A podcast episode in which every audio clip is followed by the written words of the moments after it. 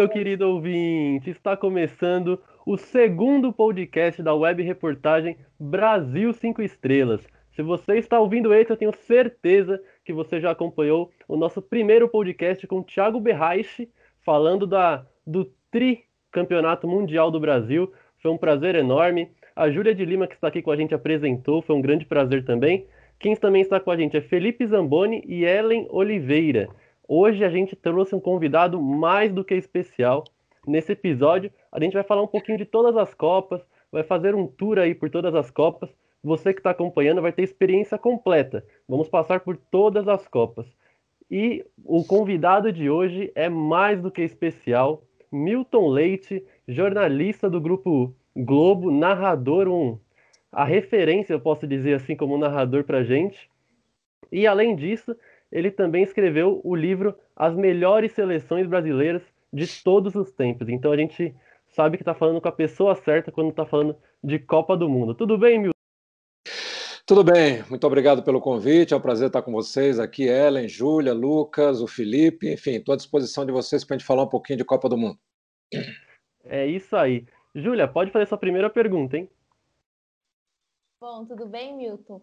Tudo então, ótimo. Para começar, eu queria falar sobre a Copa de 58 na Suécia.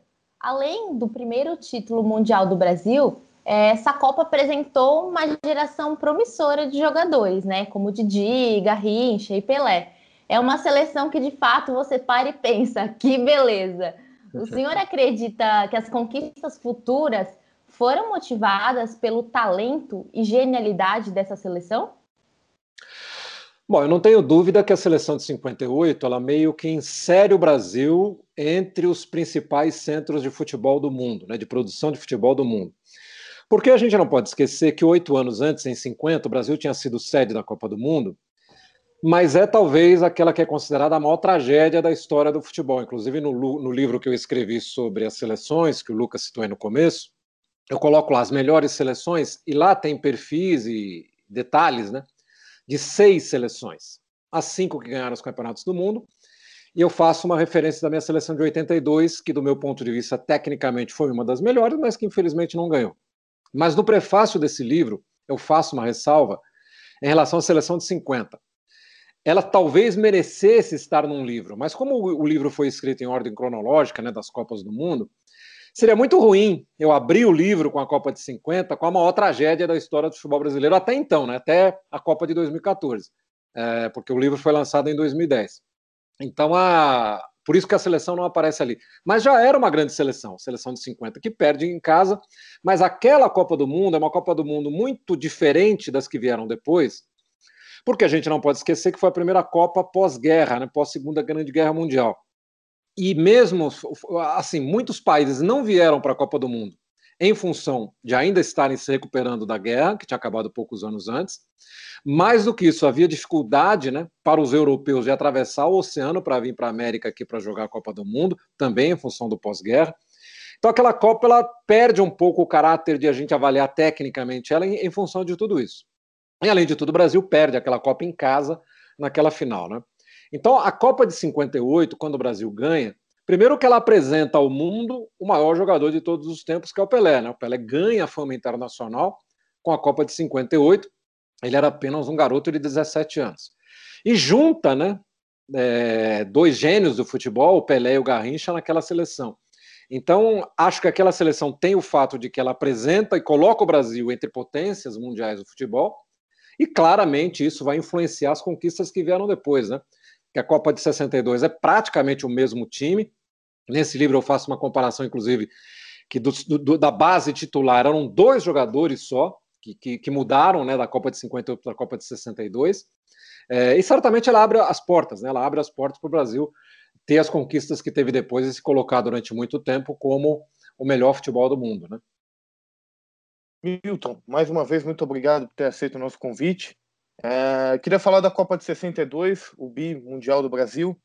O Pelé se machuca logo no começo da competição, no segundo jogo, tem um estiramento na virilha, fica fora da, do restante da competição, e aí o Garrincha torna, se torna o protagonista da seleção, se torna o cara da seleção. E eu queria que você falasse um pouco sobre isso, porque às vezes a gente sempre pensa sempre vai se remeter ao Pelé, mas o Garrincha teve uma importância, não como você falou, em 58, mas principalmente em 62. Então eu queria que você comentasse um pouco sobre a importância que o Garrincha teve nesse segundo título do Brasil.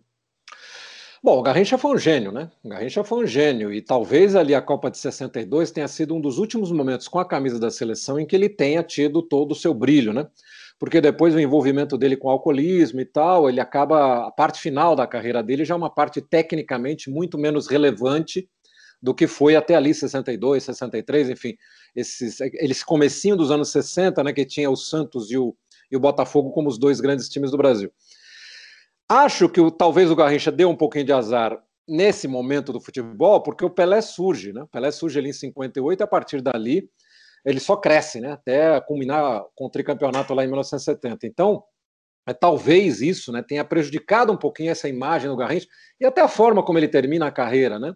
Quando ele termina a carreira já em clubes pequenos e já muito dependente do álcool, ele já não rendia bem e tal. Ele veio jogar até aqui em São Paulo, ainda no final de carreira no Corinthians, mas aí ele já era uma sombra do que ele tinha sido como jogador. Né?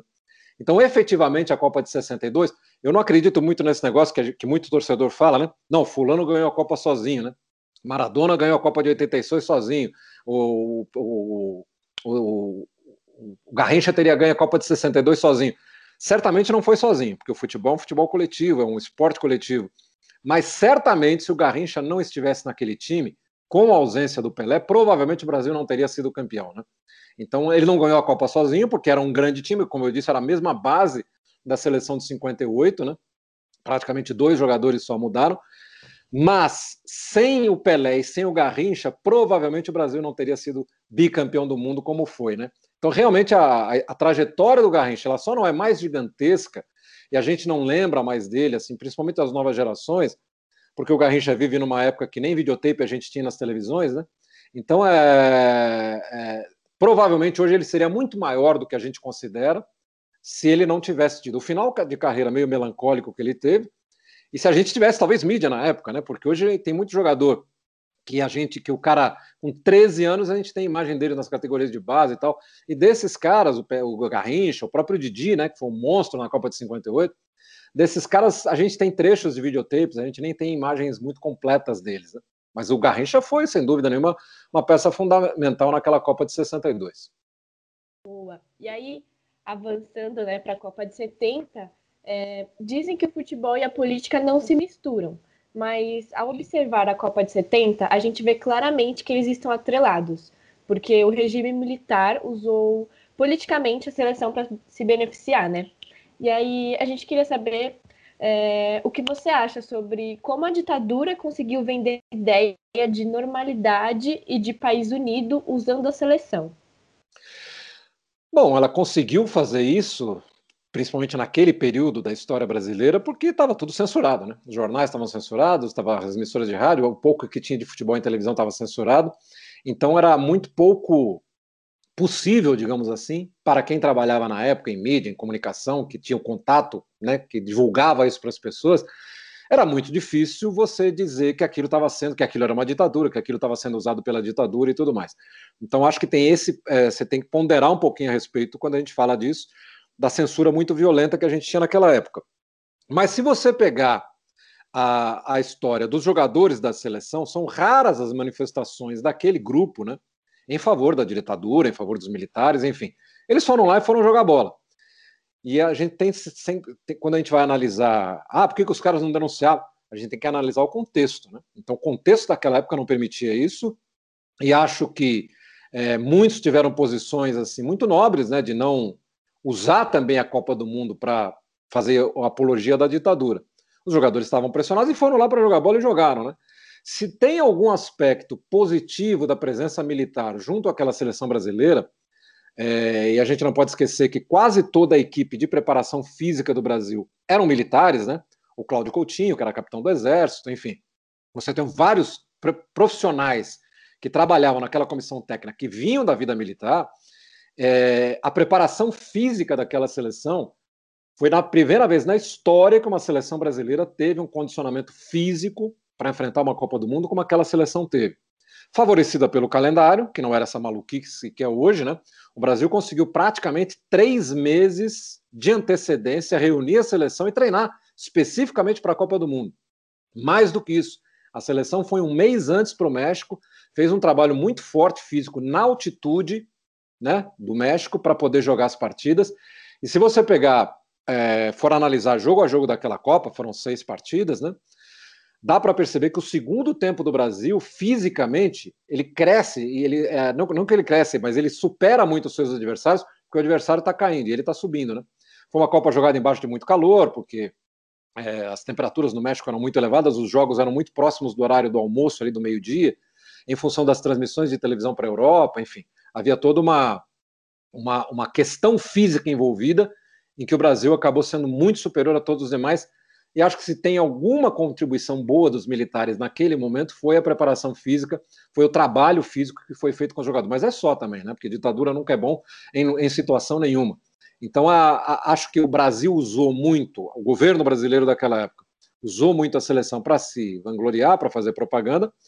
Mas é raro você ver manifestações dos jogadores daquela época a favor disso, ou meio que se favorecendo, ou tentando ajudar aquela propaganda. E a gente tem que levar em consideração que a, ditadura daquela época impedia que os veículos de comunicação, que a mídia, que as pessoas falassem a respeito, né? Com certeza, né? E a gente estava falando da Copa de 62, que teve um craque, né, que foi o Garrincha, e a Copa de 94 ela trouxe um novo craque, né? Um baixinho ali que destruiu a Copa de, de 94, falando agora do Romário. E antes, algumas convocações antes, né, pré-Copa, o Romário ele tinha sido meio deixado de lado pelo Parreira, né? Porque houve um conflito entre eles. O Romário questionou algumas decisões do Parreira. E eu queria que você falasse um pouquinho de como começou essa jornada que teve os conflitos com o Parreira e terminou com o Romário dando tetra, né? Ele praticamente foi 50% ali do, da seleção brasileira. É, o Romário é mais um desses exemplos que a gente costuma dizer que ele ganhou a Copa sozinho, mas não ganhou, evidentemente, né?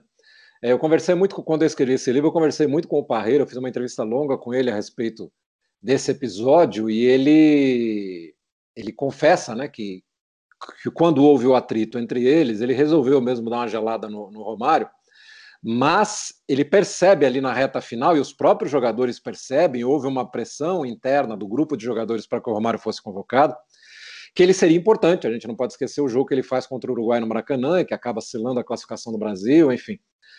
Porque o Romário estava no seu melhor momento, né? Ali o começo dos anos 90 e tal. O Romário estava voando, literalmente, né?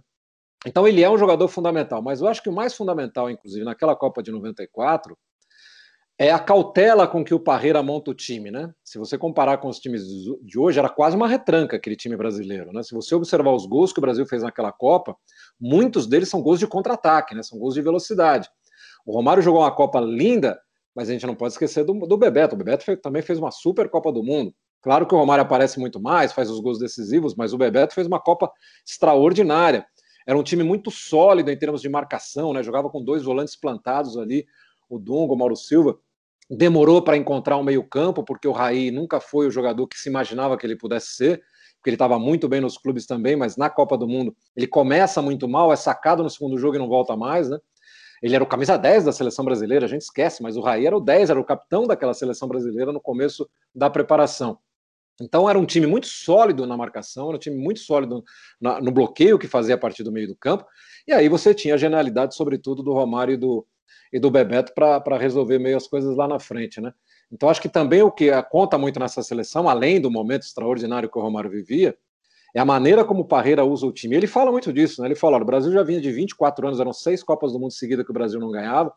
Então é, era necessário não arriscar, né? Era necessário se montar um, um time extremamente seguro que pudesse é, resolver com os jogadores que tinha de ataque. E foi isso que aconteceu. No né? Brasil era um time muito sólido de marcação, e era um time que, quando tinha a bola, e principalmente quando tinha a velocidade da bola no contra-ataque, era um time muito forte para fazer os gols e acabou ganhando a Copa do Mundo um pouco dessa forma. Né? Então, acho que além da genialidade do Romário, o momento que viveu o Romário, tínhamos ali um Bebeto também numa grande forma, e acho que o Parreira foi sensato em montar um time um pouco mais conservador, digamos assim, né, do ponto de vista de, de estratégia de jogo. Muito bom. Bom, outro fato marcante de 94 foi o trágico acidente do piloto Ayrton Senna. A sua morte impactou o país e, consequentemente, a seleção brasileira, já que era ano de Copa. E esse foi um dos fatores que impulsionou a vitória do Brasil, porque a nação perdeu um, um grande ídolo, né? Tanto dentro das pistas quanto fora. Tanto que até o jogador Ricardo Rocha já disse em entrevistas que o Brasil tinha dois jogadores, mas que o Ayrton foi o 23 terceiro. Como o senhor enxerga a importância do Senna para o Tetra? É, eu tendo a ser um pouco menos é, ufanista do que o, o, Ricardo Rocha, que é um baita cara, eu trabalhei com ele, foi comentarista nosso lá no Sport TV e tal. Eu acho assim, teve um episódio, vocês devem lembrar, o Brasil fez um amistoso no primeiro semestre, no começo, ou no final do ano anterior, eu não lembro exatamente quando foi o jogo, mas foi um pouco antes da Copa do Mundo. O Brasil já estava em preparação para a Copa do Mundo. Fez um amistoso em Paris, e o Ayrton Senna foi lá dar o pontapé inicial no jogo, né? é, um pouco antes até dele morrer.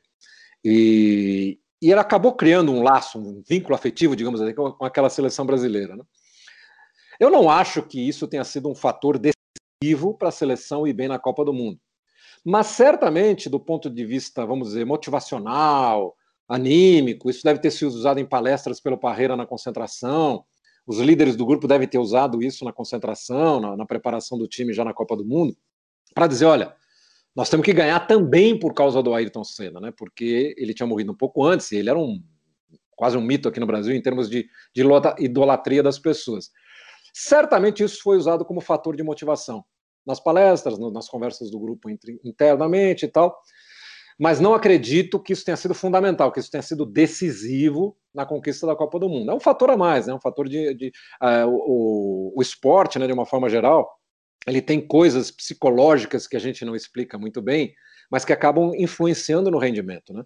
Então não tenho dúvida que a presença, vamos dizer assim, do Ayrton Senna nessa conquista do Brasil é um pouco por aí, né? Um pouco fator de motivação, é um pouco tema de palestra, um pouco conversa dos jogadores mais experientes com os mais novos, enfim. Mas acho que não passa muito disso, não.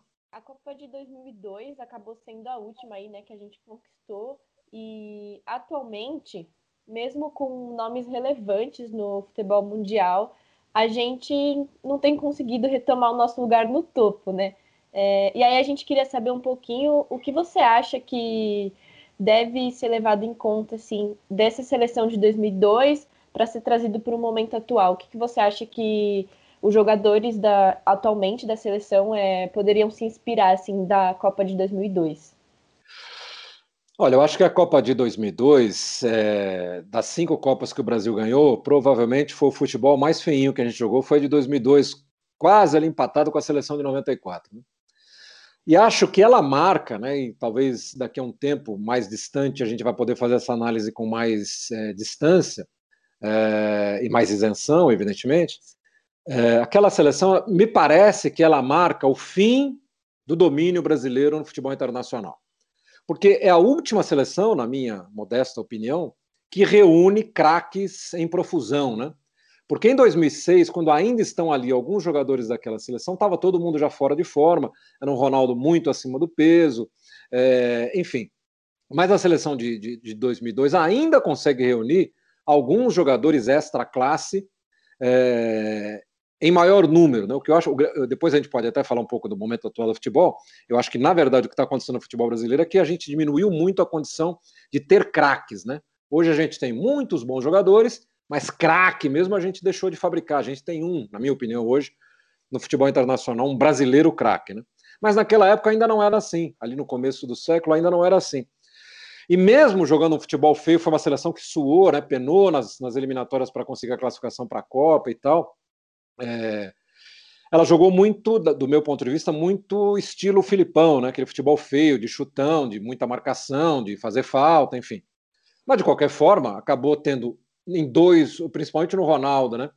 e no Rivaldo, os dois jogadores que estavam muito bem. O Ronaldo era uma grande incógnita antes da Copa, ele vinha de uma longa paralisação por contusão, por causa do joelho e tal. Mas na Copa do Mundo ele jogou muita bola, foi o artilheiro da Copa. O Rivaldo estava muito próximo dele ali em termos de desempenho. Então a, é, a gente teve ali ainda os jogadores extra classe resolvendo muito mais do que o sistema de jogo, do que o esquema tático, enfim. Então foi mais ou menos isso. E a partir dali, você vai ver que há um declínio nessa coisa que eu chamo de produção de grandes talentos. Né? O Brasil para de produzir. Chegamos na Copa de, de 2006 com o Ronaldo completamente fora de forma, com o Adriano. O Adriano era para ter jogado pelo menos três Copas do Mundo em alto nível, né, com a camisa 9 do Brasil. E ele chega mal em 2006, ele deveria fazer a dupla de ataque com o Ronaldo. Os dois chegam muito mal lá, os dois muito acima do peso. É, o Kaká não é sombra do que ele tinha sido na, nas outras Copas. Depois ele veio dizer que estava machucado, que jogou machucado, mas não era sombra. O Kaká em Copas do Mundo ele nunca teve brilho, né? É, você tinha até o Ronaldinho Gaúcho também sem, sem render, mas enfim.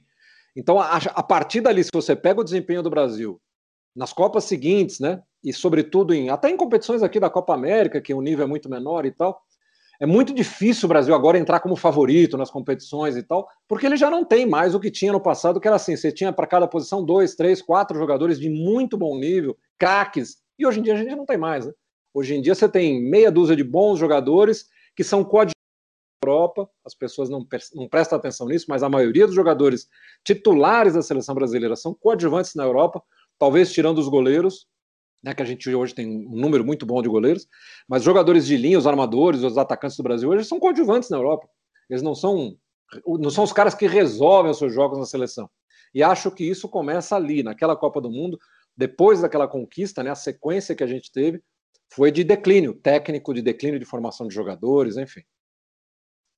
É, com certeza, sempre tivemos muitos craques, né? Seleção repleta de craques.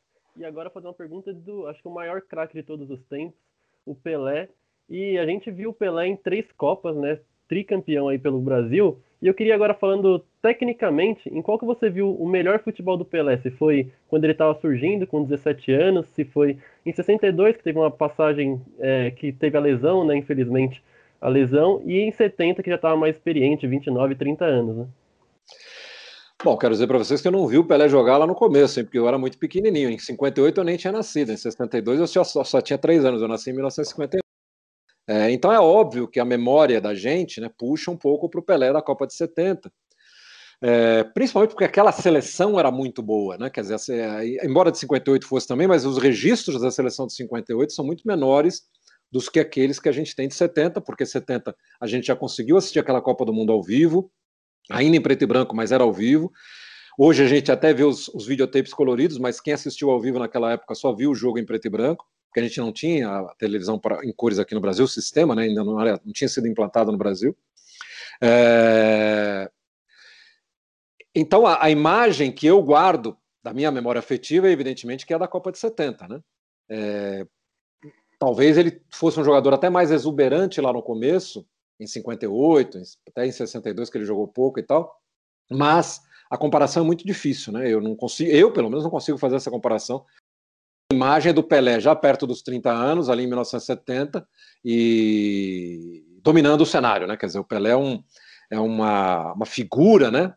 Não só pelo que ele fez de certo e aquelas coisas que não deram certo até hoje, a gente lembra dos gols que não entraram, das bolas de que ele criou e tal e cercado por uma seleção que era maravilhosa, né? Quer dizer, uma seleção que tem o Pelé, e ainda tem do lado Gerson, Rivelino, Clodoaldo, Jairzinho, Tostão, enfim, não dá para ser ruim, né? Então, é, eu não consigo é, tirar da minha cabeça para pensar nas outras seleções sem ser aquela. Até porque a Copa de 70, para mim, ela é muito cara, né? Porque eu era um garoto de 11 anos em 1970 eu morava aqui em São Paulo e eu me lembro né, da, da, do que foi a paralisação do país para assistir os jogos da Copa de 70. Eu me lembro de, de eu fazendo festa, de eu fazendo bandeira, de eu me reunindo com meus amigos para ver o jogo na casa de um, porque era é, para a gente ver junto na televisão, a cidade parada para comemorar os jogos depois. Então, toda análise que eu vou fazer de qualquer seleção sempre vai pesar muito essa minha memória afetiva lá do, da Copa de 70. Bom, agora uma pergunta que eu particularmente estou muito curiosa e com certeza quem está ouvindo a gente e acompanha o seu trabalho como narrador também está, que é se o senhor pudesse narrar um jogo dentre as cinco Copas que o Brasil venceu, qual partido escolheria e por quê? Esse é um bom exercício, esse é um bom exercício. Mas provavelmente eu escolheria a final da Copa de 70, né? Porque, até pela resposta anterior, quer dizer, como é uma coisa que eu tenho uma memória afetiva muito importante daquele momento, e é talvez a conquista mais fulgurante que a gente teve, né? Porque sempre que se faz uma enquete para discutir qual foi a melhor seleção brasileira, sempre essa ganha, né? Acho difícil comparar também, né? Tenho amigos mais velhos que dizem que talvez a de 58, tecnicamente, tenha sido até melhor que a de 70. Mas a memória afetiva da, da gente é de 70, a gente tá, ela está mais próxima, a gente viu mais, a gente viu ao vivo, enfim, tem um monte de, de circunstâncias que levam para isso. Você sabe que agora, recentemente, quando o Pelé fez 80 anos, a TV Globo pediu para todos os narradores narrarem agora, né, gravarem agora os gols do Pelé em Copas do Mundo, foram 20 e poucos, se eu não me engano, e, e aí me, me, me colocaram lá para e eu narrei justamente o primeiro gol do Pelé em Copa, né? Narrei um gol de 58, aquele contra o País de Gales, que ele dá um balãozinho no zagueiro e corta para fazer o gol, que é o primeiro gol dele em seleção em Copa do Mundo. E aí eu gravei, né? E, e confesso que me emocionei de ter a chance de narrar um gol do Pelé. Que quando eu virei jornalista, narrador, o Pelé já tinha parado de jogar. Né? É... Então foi muito legal. Então, se eu, voltando à sua pergunta, Júlia, se eu fosse escolher um gol, provavelmente um jogo, eu escolheria aquela final da Copa de, de 70. Milton, a gente falou aqui sobre as cinco Copas e eu queria saber de você o que, que falta para a gente falar da sexta? O que, que falta para o Brasil para a gente poder gravar um podcast aqui falando do Hexa? É, não sei se vocês têm muito tempo aí para falar, falar, teria que falar muita coisa a respeito, né? É, primeiro, eu acho assim: a gente teria que se preocupar um pouco mais, e de novo, com a formação de jogadores. Né? Hoje o Brasil forma jogadores bons, mas não forma craques. O Brasil não tem mais formação de craques. O último, na minha opinião, é o Neymar. O Neymar já está com 27 para 28 anos e, na minha opinião, ele é o último. E talvez a Copa do Mundo de 2022 seja a última grande chance do Neymar brilhar em seleção, que, na minha opinião, até hoje também falta. Né? Falta conquista, falta alguma coisa importante do Neymar na seleção brasileira.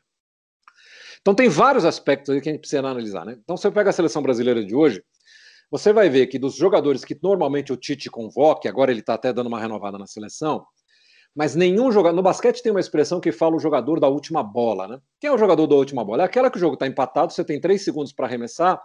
Para quem que você vai dar? Você vai dar para o cara que é o fora de série. É o Michael Jordan, é o Magic Johnson, é o LeBron James, para ser mais atual é o Kobe Bryant, que faleceu. Esses caras eram os caras da última bola. Ou seja, quando eu tô apertado, aquele cara que vai resolver para mim, porque ele é fora de série, porque ele é extra classe. Hoje em dia, o Brasil tem o Neymar, com todos os seus problemas fora do campo, mas se a gente pensar só nele tecnicamente dentro do campo, ele é o único jogador que tem, tem condições de fazer alguma coisa diferente. Porque Felipe Coutinho, Firmino, todos esses jogadores que o Brasil utiliza no seu time titular e que a gente, aqui no Brasil, tem, tem muito hábito de chamar de craque, Todos eles são jogadores coadjuvantes nos seus times. Eles não são os jogadores da última bola. A última bola, fazendo essa analogia com o basquete, não vai ser do Gabriel Jesus no time dele. A última bola não vai ser do Firmino no time dele. A última bola não vai ser do Felipe Coutinho no time dele. Então, veja, o Brasil tem bons jogadores. Eles estão em grandes equipes europeias, estão ganhando títulos europeus, enfim. Eles são bons jogadores. Mas não são caras extra classe, não são caras que decidam na última bola. Então, a, a, grande preocupação que eu acho que o Brasil deveria ter era por que, que nós deixamos de criar esses jogadores, né? Tem muitas explicações que você pode dar, porque hoje em dia a meninada vai muito cedo embora do Brasil, porque hoje em dia os clubes não investem como já investiram em categoria de base, porque hoje essa garotada, quando chega no sub-20, né, que talvez seja o último estágio para o profissional, eles já chegam ricos, já chegam com a vida resolvida, tem jogador hoje no, no, no sub-20 dos times grandes do Brasil que ganha mais de 100 mil reais, que ganha 200 mil reais. Esse cara ele não tem que brigar por uma posição, ele não tem que brigar para resolver a vida dele. Antigamente, quando os jogadores não iam tão cedo para a Europa, você pode pegar aí Zico, Sócrates, Júnior, os caras que saíram lá na primeira leva, né, logo depois, nos anos 80, quando a Europa abre o mercado né, para os estrangeiros, sobretudo a Itália no começo, Hoje é mais Inglaterra, é mais Espanha e tal. A Itália já nem é um mercado tão forte. Mas naquela época o cara tinha que ser muito bom no sub-20 eh, para subir para o profissional. Em geral, ele subia quando estava estourando idade, quando já não. Ele tinha que ser muito bom ali embaixo, porque o time de cima era sempre muito bom. Quando ele estava no time de cima, ele tinha que rachar no treino, ele tinha que ser muito bom para ganhar um lugar no time. Quando ele ganhava o lugar no time, ele tinha que arrebentar no time profissional, porque só assim ele ia ter chance de ir para a seleção brasileira. E na seleção brasileira é que ele começava a desfrutar dessa condição de jogador bom. Enfim, então a trajetória, na minha opinião, era muito diferente do que é hoje. Né? O jogador, o Neymar, pega o exemplo do Neymar. O Neymar, com 12 para 13 anos, todo mundo já dizia que ele era craque. Ele teve uma proposta do Real Madrid com 14 anos de idade. Acabou não indo, só foi depois, mas ele teve uma proposta para sair muito mais cedo do que ele saiu. Então, hoje, com 17 para 18 anos, o jogador já está muito mais preocupado em que time da Europa eu vou tentar jogar, porque quando eu fizer 18 anos eu posso me mudar para a Europa, eu posso me transferir para um clube do exterior. E é isso que acontece, né? Eles acabam saindo daqui muito cedo. Muitos deles viram jogadores lá que a gente só vai descobrir depois, né? Como, por exemplo, agora o Tite está fazendo convocações de seleção de jogadores que aqui no Brasil a grande maioria das pessoas não faz ideia de quem seja, e o cara já está lá num time da Europa, porque ele foi muito cedo. Então, acho que esse é um dos problemas. Os jogadores muito jovens hoje, eles não têm que brigar muito para conquistar espaço. Né? Eles já chegam no time profissional com uma banca monstro, com uma marra, porque ele já é badalado desde que ele era sub-13, né? Então ele já chega ali meio marra, né? Acho que tem outros problemas que a gente precisa discutir, como o calendário do futebol brasileiro, como os campeonatos estaduais, quer dizer, tem uma série de coisas que vão atravancando o caminho do Brasil, que já foram muito mais bem resolvidas, né? A gente já produziu muito mais craques, hoje a gente não produz mais. Tanto que hoje, quando você começa a pensar em Copa do Mundo, o Brasil ainda pode ser favorito aqui na, na, América do Sul e tal, onde ele passa por cima de quase todo mundo, mas na Europa ele já não é mais. Né? Você pega todas as últimas Copas, quando o Brasil enfrentou um time europeu e foi eliminado né? quando, em mata-mata. Então, ou a gente começa a pensar nesse sentido, de que nós não somos mais o principal centro produtor da, do mundo em termos de futebol, que já não temos mais tantos craques como a gente teve no passado, ou a gente vai passar, passar a ser time mediano de vez em quando um brilho aqui, um brilho ali, mas a gente não entra, a gente não chega mais em Copa do Mundo, todo mundo, ih, rapaz, o Brasil tá aí, o que, que nós vamos fazer? Não, hoje em dia, ah, o Brasil tá aí, tá bom, vamos disputar com eles. Ao ponto de a gente ser eliminado pela Bélgica na última Copa, sendo completamente dominado por eles em boa parte do jogo, né? É, ainda falta uma, uma estruturação melhor aí do Brasil. E agora o Felipe Zamboni, meu querido amigo, vai fazer um, último quadro aqui do nosso podcast, que é um ping-pong cinco estrelas. Felipão, apresenta aí, passo a bola para você agora. É, só para explicar para o Milton e para todo mundo que está nos ouvindo, é o seguinte: eu vou falar alguns nomes e aí o Milton diz quantas estrelas essa pessoa merece, o jogador, o treinador. Aí é com você, é para dar polêmica, Milton. Polêmica? gosta de uma polêmica. É. Vamos ver se vai dar, porque tem muito nome bom, mas tudo bem. Vamos começar com o Romário. O Romário é cinco estrelas. Garrincha.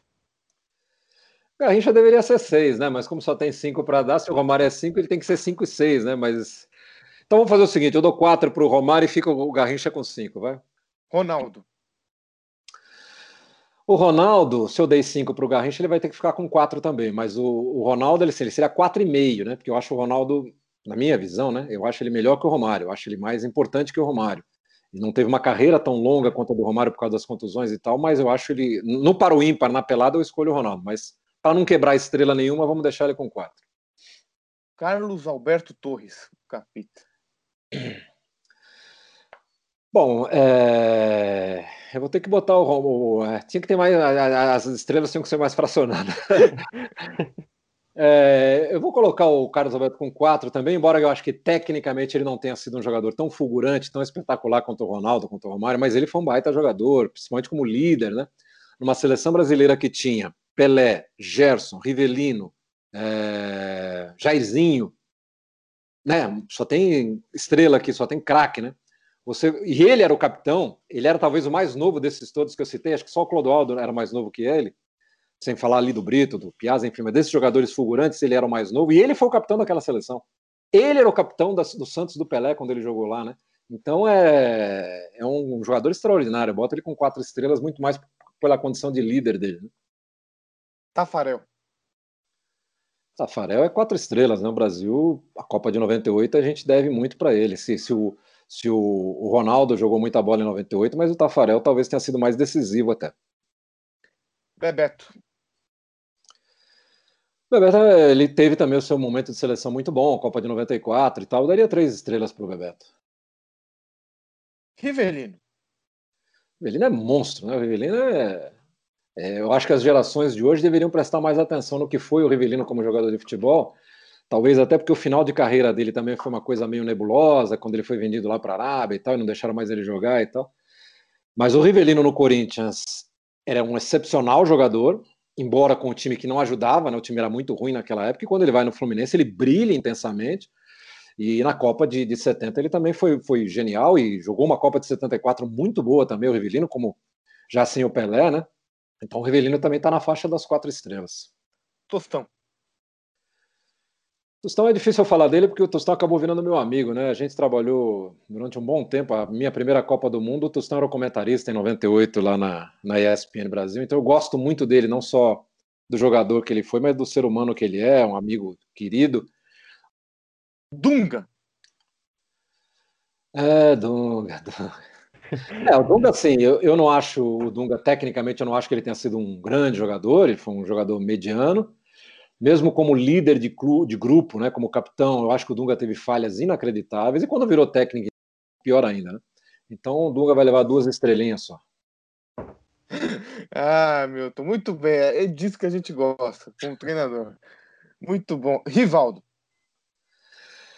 O Rivaldo, se ele tivesse um, um comportamento, um temperamento, nem comportamento, um temperamento diferente do que ele tem, talvez a gente falasse do Rivaldo muito mais do que a gente fala, né? Porque o Rivaldo também, tecnicamente, ele foi um jogador zaço, jogou muito no Corinthians, ele jogou muito mais ainda no Palmeiras, foi para a Europa, jogou muita bola no Barcelona, no Deportivo La Coruña e tal. Na seleção, na Copa de, de 2002, ele chega a rivalizar ali com o Ronaldo. Então, tecnicamente, ele era muito bom jogador.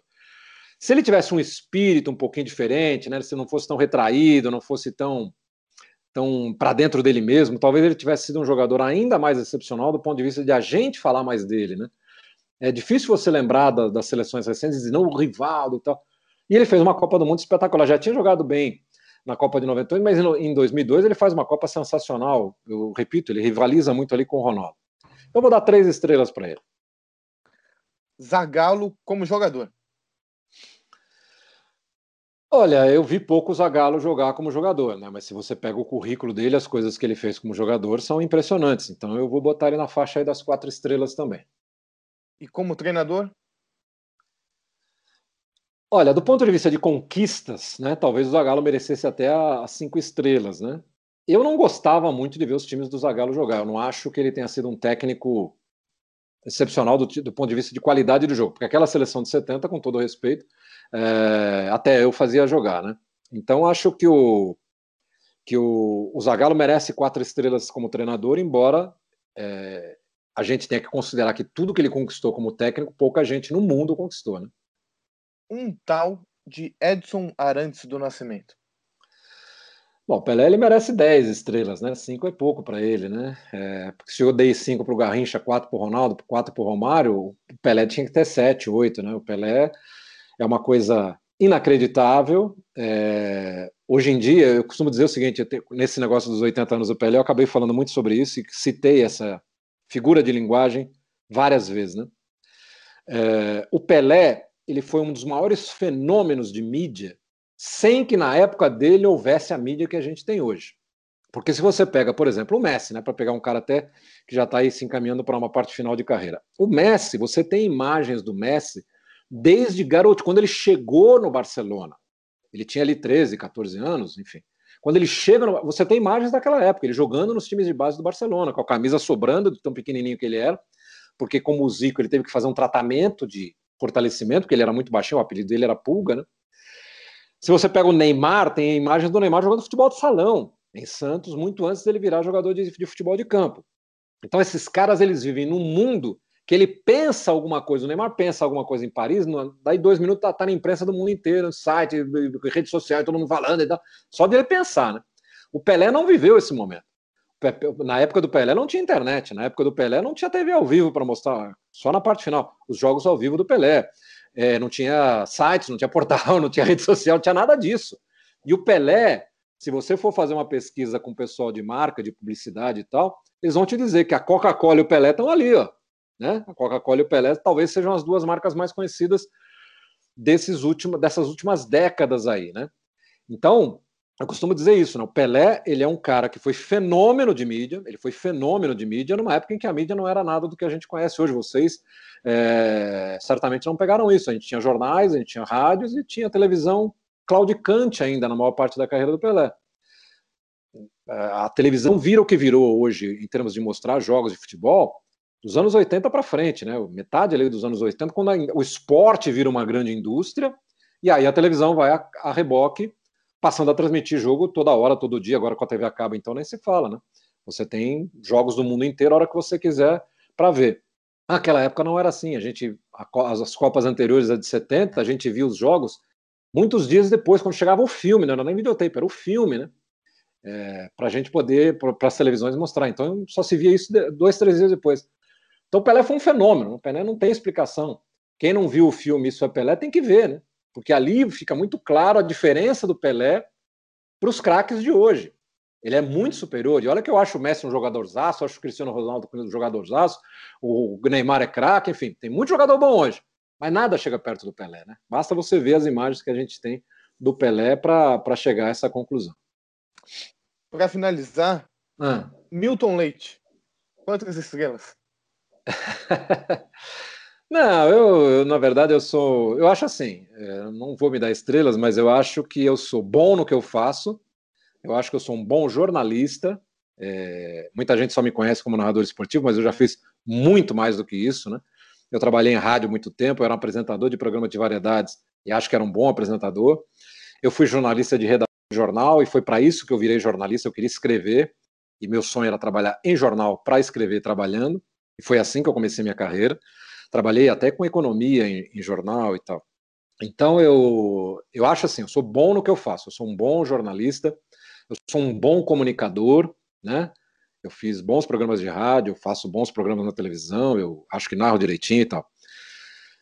Acho que eu fui bom no que fiz e acho que assim, eu procuro ser o mais honesto possível, procuro me preparar o máximo que eu posso. Eu, eu tenho, é, eu dedico muitas horas do meu dia a me aperfeiçoar, seja lendo, seja vendo noticiário, seja preparando as minhas transmissões, preparando os meus programas. É, hoje mesmo eu tenho uma gravação agora a uma da tarde de um programa lá do Sport TV. Essa semana eu já gravei um programa na, na terça, fiz programa na quarta, é, vou gravar hoje à tarde de novo. Ontem eu gravei um podcast com o Cleber Machado, enfim. Então eu, eu me preparo muito para tudo que eu faço. É, e não só a preparação de conhecer os times que eu vou na rádio, conhecer o entrevistado que eu vou ter pela frente e tal, mas me preparar como ser humano. Então eu leio muito, leio muita coisa que não tem a ver com futebol, eu tenho muito livro na minha casa, eu incentivo as pessoas a lerem, porque eu acho que ela é fundamental, a leitura é fundamental na vida da gente. Então, sem querer dar, dar estrela ou dizer que eu sou isso ou que eu sou aquilo, eu digo apenas que eu sou bom. Eu faço bem o meu trabalho. Eu acho que eu sou, da minha geração, eu sei que eu estou entre os melhores. Só isso. E não sou é, nem mais nem menos, mas eu acho que eu me dedico muito ao trabalho que eu faço e faço bem feito. Ô, Lucão, ele não quer dar estrela para ele. Então dá, dá, vai, você que diz. Quantas estrelas? Ah, ele sabe que ele é mil estrelas, né? O Milton Leite é referência pra gente que, que quer ser jornalista esportivo, né? Ele, como ele falou, já trabalhou Jovem Pan, ESPN, desde 2005 aí no Grupo Globo. É uma referência aí pra gente. Júlia, você tinha uma, uma perguntinha, não tinha? Isso mesmo. Só para finalizar, não é puxando a sardinha, mas eu também daria cinco estrelas. E digo mais, eu um dia quero ser entrevistadora lá no Grande Círculo e o Milton Leite como entrevistado, hein? Quem sabe, vamos torcer. É... Mas a pergunta que não quer calar. O povo quer saber se você cortaria o cabelo igual do Ronaldo na Copa de 2002. Bom, eu não cortaria porque não sou jogador e como jornalista acho que não cabe muito isso. Eu não cortaria o cabelo diferente, porque por qualquer razão que seja, tendo a função que eu tenho. Eu não me fantasiaria, fantasiaria para apresentar programa. Eu não faço aposta em jogo de futebol com ninguém, muito menos na minha profissão, enfim. Eu acho que é, o, o, jornalista, quanto mais ele vira notícia, pior é, né? Eu acho que o jornalista ele tem, ainda mais nesse meio que a gente vive de televisão, né? É um meio muito visado. Tem coluna hoje que só presta atenção no que a gente fala na televisão. Com rede social, então, virou um inferno. Então, eu acho que quanto mais discreto eu for, quanto mais centrado no meu trabalho eu for, muito melhor, né? Então, eu não cortaria o cabelo como o do Ronaldo, até porque é, não tenho para isso, né? É, e não faria nada de extravagante que chamasse atenção para mim. Prefiro que as pessoas falem no meu trabalho, como vocês estão falando, como outras pessoas falam, sem que eu tenha que me promover. Porque se eu tiver que dizer para as pessoas que eu sou bom no que eu faço, é, é porque as pessoas não estão notando, eu preciso falar para elas. Então é porque o meu trabalho não é tão bom quanto eu acho. Se eu preciso fazer coisas para chamar atenção para mim, porque hoje em dia muita gente vive disso, né, com as redes sociais e tal, também não teria para mim nenhuma validade. Eu prefiro que as pessoas falem de mim, de preferência que falem bem, porque o meu trabalho está repercutindo. Não porque eu cortei o cabelo, ou porque eu pintei o cabelo, ou porque eu fui fazer tal viagem, enfim. Só isso. É, com certeza a gente tem uma admiração enorme por você. Pode ter certeza que o trabalho está sendo muito bem feito. E agora o nosso podcast está chegando ao fim, infelizmente. Foi um tempinho bom que a gente bateu de papo aqui. Quero agradecer muito Felipe Zamboni, Júlia de Lima, Ellen Oliveira, que esteve aqui comigo. E mais do que nunca agradecer o Milton Leite. É, foi incrível. Eu acho que quem acompanhou toda a nossa web reportagem, desde a Copa de 58, agora até falando sobre todas as Copas, acho que se divertiu, conheceu um pouquinho mais da seleção e criou um carinho maior ainda. Milton, muito obrigado. Ô Lucas, te agradeço muito, agradeço a Júlia, a Ellen, ao Felipe, agradeço muito a vocês e pode ter certeza que eu já tive a idade de vocês, eu já comecei carreira também e sei como é difícil esse começo de carreira, como é difícil ter acesso às pessoas, como é difícil ter acesso aos, aos veículos de comunicação e tal. Então, por isso que sempre que eu posso, e nem é sempre que eu posso, é, eu faço questão de atender quem está brigando aí pelo começo de carreira e torcendo muito para que todos vocês consigam realizar seu sonho, que eu possa receber vocês algum dia lá no Grande Círculo, ou se eu não estiver mais lá, que vocês possam ser personagens do Grande Círculo, participando, dando entrevistas ou fazendo entrevistas, enfim, que vocês encontrem em cada um de vocês o melhor caminho, que sejam sempre muito felizes, tá bom? Muito obrigado, um grande abraço para todos.